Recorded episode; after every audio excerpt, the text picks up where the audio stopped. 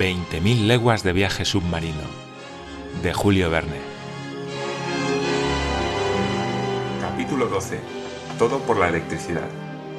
Señor, dijo el capitán Nemo, mostrándome los instrumentos colgados de las paredes de su camarote, he aquí los aparatos exigidos por la navegación del Nautilus.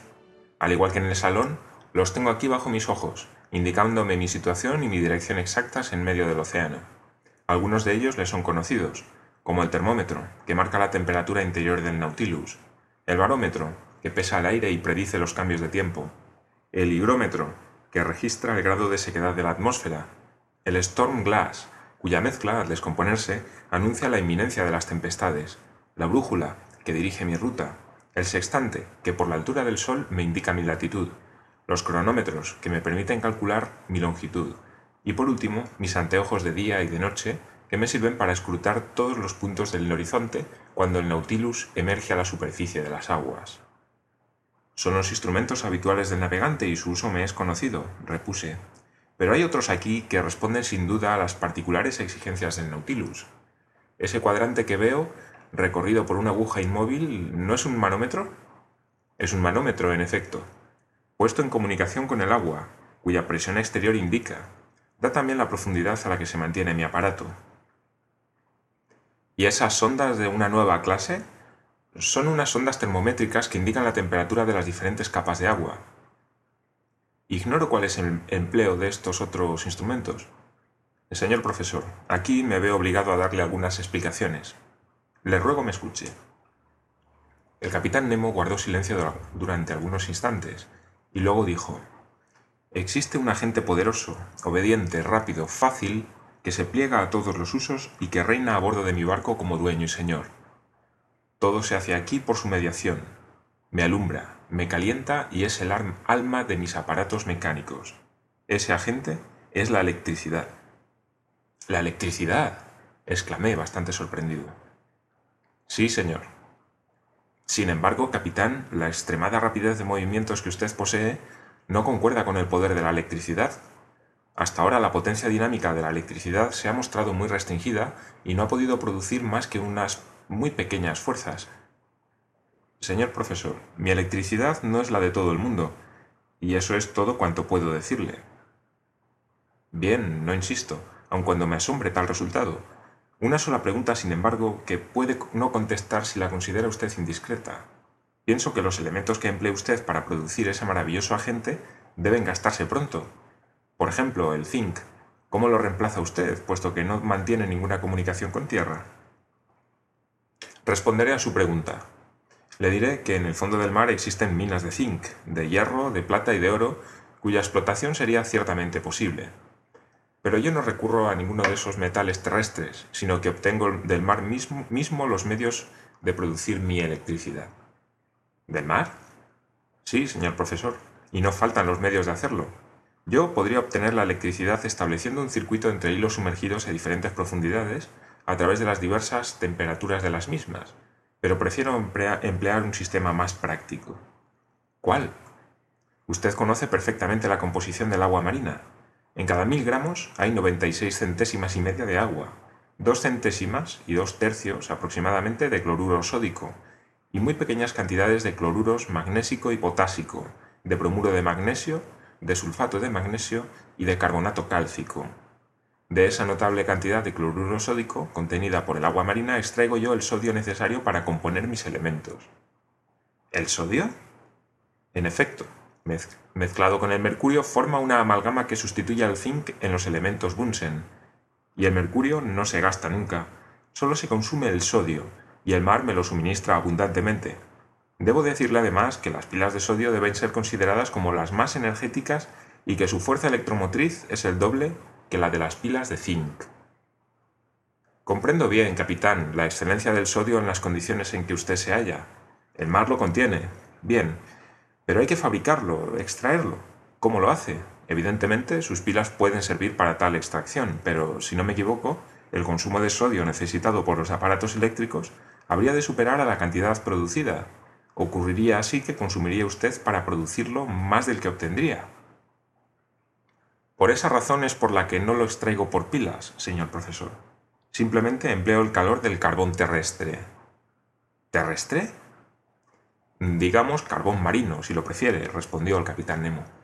¿Acaso puede usted explotar yacimientos submarinos de Ulla? Así es, y habrá de verlo usted. No le pido más que un poco de paciencia, puesto que tiene usted tiempo para ser paciente. Recuerde solo una cosa, que yo debo todo al océano. Él produce la electricidad, y la electricidad da al Nautilus el calor, la luz, el movimiento, en una palabra, la vida. Pero no el aire que respira. Oh, podría fabricar el aire que consumimos, pero sería inútil, ya que cuando quiero subo a la superficie del mar. Si la electricidad no me provee del aire respirable, sí acciona al menos las poderosas bombas con que lo almacenamos en depósitos especiales, lo que me permite prolongar por el tiempo que desee, si es necesario, mi permanencia en capas profundas. Capitán, no tengo más remedio que admirarle. Ha hallado usted, evidentemente, lo que los hombres descubrirán sin duda algún día, la verdadera potencia dinámica de la electricidad. Yo no sé si la descubrirán, respondió fríamente el capitán Nemo. Sea como fuere, conoce usted ya la primera aplicación que he hecho de este precioso agente. Es él el que nos ilumina con una igualdad y una continuidad que no tiene la luz del sol. Mire ese reloj, es eléctrico, y funciona con una regularidad que desafía la de los mejores cronómetros. Lo he dividido en 24 horas, como los relojes italianos, pues para mí no existe ni noche, ni día, ni sol, ni luna, sino únicamente esta luz artificial que llevo hasta el fondo de los mares. Mire, en este momento son las 10 de la mañana. En efecto. Aquí tiene otra aplicación de la electricidad, en ese cuadrante que sirve para indicar la velocidad del Nautilus. Un hilo eléctrico lo pone en comunicación con la hélice de la corredera, y su aguja me indica la marcha real del barco. Fíjese, en estos momentos navegamos a una velocidad moderada, a 15 millas por hora. Es maravilloso, y veo, capitán, que ha hecho usted muy bien al emplear este agente que está destinado a reemplazar al viento, al agua y al vapor. No hemos terminado aún, señor Aronnax, dijo el capitán Nemo, levantándose. Y si quiere usted seguirme, visitaremos la parte posterior del Nautilus. En efecto, conocía ya toda la parte anterior del barco submarino, cuya, división exacta del centro al espolón de proa era la siguiente, el comedor, de 5 metros, separado de la biblioteca por un tabique estanco, es decir, impenetrable al agua. La biblioteca, de 5 metros. El gran salón, de 10 metros, separado del, camarote del capitán por un segundo tabique estanco. El camarote del capitán, de 5 metros. El mío, de 2 metros y medio. Y por último, un depósito de aire de 7 metros y medio, que se extendía hasta la roda. El conjunto daba una longitud total de 35 metros.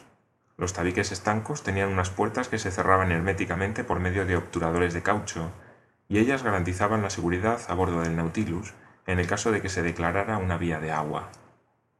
Seguía al capitán Nemo a lo largo de los corredores y llegamos al centro del navío. Allí había una especie de pozo que se abría entre dos tabiques estancos. Una escala de hierro fijada a la pared conducía a su extremidad superior. Pregunté al capitán Nemo cuál era el uso de aquella escala, Conduce al bote, respondió. ¿Cómo? ¿Tiene usted un bote? Pregunté asombrado. Así es, una excelente embarcación, ligera e insumergible, que nos sirve para pasearnos y para pescar. Pero entonces, cuando quiera embarcarse en él, estará obligado a volver a la superficie del mar, ¿no? No, el bote está adherido a la parte superior del casco del Nautilus, alojado en una cavidad dispuesta en él para recibirlo. Tiene puente, está absolutamente impermeabilizado y se halla retenido por sólidos pernos. Esta escala conduce a una abertura practicada en el casco del Nautilus que comunica con otra similar en el costado del bote. Por esa doble abertura es por la que me introduzco en la embarcación. Se cierra la del Nautilus, cierro yo la del bote por medio de tornillos a presión, luego los pernos, y entonces el bote sube con una prodigiosa rapidez a la superficie del mar. Luego abro la escotilla del puente, cuidadosamente cerrada hasta entonces, Pongo el mástil, hizo la vela o cojo los remos y estoy listo para pasearme.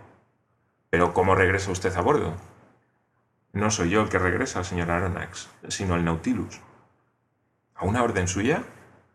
Así es, porque unido al Nautilus por un cable eléctrico, me basta expedir por él un telegrama. Bien, dije maravillado, nada más sencillo, en efecto. Tras haber pasado el hueco de la escalera que conducía a la plataforma, vi un camarote de unos dos metros de longitud en el que Conseil y Ned Land se hallaban todavía comiendo con visible apetito y satisfacción. Abrimos una puerta y nos hallamos en la cocina, de unos tres metros de longitud, situada entre las amplias despensas de a bordo. Allí era la electricidad más energética y más obediente que el mismo gas, la que hacía posible la preparación de las comidas. Los cables que llegaban a los fogones comunicaban a las hornillas de platino un calor de regular distribución y mantenimiento. La electricidad calentaba también unos aparatos destiladores que por medio de la evaporación suministraban una excelente agua potable. Cerca de la cocina había un cuarto de baño muy bien instalado, cuyos grifos proveían de agua fría o caliente a voluntad. Tras la cocina se hallaba el dormitorio de la tripulación, en una pieza de 5 metros de longitud pero la puerta estaba cerrada y no pude ver su interior, que me habría dado una indicación sobre el número de hombres requerido por el Nautilus para su manejo. Al fondo había un cuarto tabique estanco que separaba el dormitorio del cuarto de máquinas. Se abrió una puerta y me introduje allí, donde el capitán Nemo, un ingeniero de primer orden con toda seguridad, había instalado sus aparatos de locomoción. El cuarto de máquinas, netamente iluminado, no medía menos de 20 metros de longitud. Estaba dividido en dos partes, la primera reservada a los elementos que producían la electricidad y la segunda a los mecanismos que transmitían el movimiento a la hélice. Nada más entrar, me sorprendió el olor sui generis que llenaba la pieza. El capitán Nemo advirtió mi reacción. Son emanaciones de gas producidas por el empleo del sodio, pero se trata tan solo de un ligero inconveniente. Además, todas las mañanas purificamos el barco ventilándolo completamente. Yo examinaba, con el interés que puede suponerse, la maquinaria del Nautilus. Como ve usted, me dijo el capitán Nemo, uso elementos Bunsen y no de Ruhmkorff, que resultarían impotentes. Los elementos Bunsen son poco numerosos, pero grandes y fuertes, lo que da mejores resultados según nuestra experiencia. La electricidad producida se dirige hacia atrás, donde actúa por electroimanes de gran dimensión sobre un sistema particular de palancas y engranajes que transmiten el movimiento al árbol de la hélice. Esta, con un diámetro de 6 metros y un paso de 7 metros y medio puede dar hasta 120 revoluciones por segundo, con lo que obtiene usted una velocidad de 50 millas por hora. Había ahí un misterio, pero no traté de esclarecerlo. ¿Cómo podía actuar la electricidad con tal potencia? ¿En qué podía hallar su origen esa fuerza casi ilimitada? ¿Acaso en su tensión excesiva obtenida por bobinas de nuevo tipo? ¿O en su transmisión, que un sistema de palancas desconocido podía aumentar al infinito. Eso era lo que yo no podía explicarme. Capitán Nemo, compruebo los resultados sin tratar de explicármelos. He visto al Nautilus maniobrar ante el Abraham Lincoln y sé a qué atenerme acerca de su velocidad. Pero no basta moverse, hay que saber a dónde se va. Hay que poder dirigirse a la derecha o a la izquierda, hacia arriba o hacia abajo. ¿Cómo hace usted para alcanzar las grandes profundidades en las que debe hallar una resistencia creciente, evaluada en centenares de atmósferas? ¿Cómo hace para subir a la superficie del océano? Y por último, ¿cómo puede mantenerse en el lugar que le convenga? ¿Soy indiscreto al formularle tales preguntas? En modo alguno, señor profesor, me respondió el capitán tras una ligera vacilación. Ya que nunca saldrá usted de este barco submarino, venga usted al salón, que es nuestro verdadero gabinete de trabajo, y allí sabrá todo lo que debe conocer sobre el Nautilus.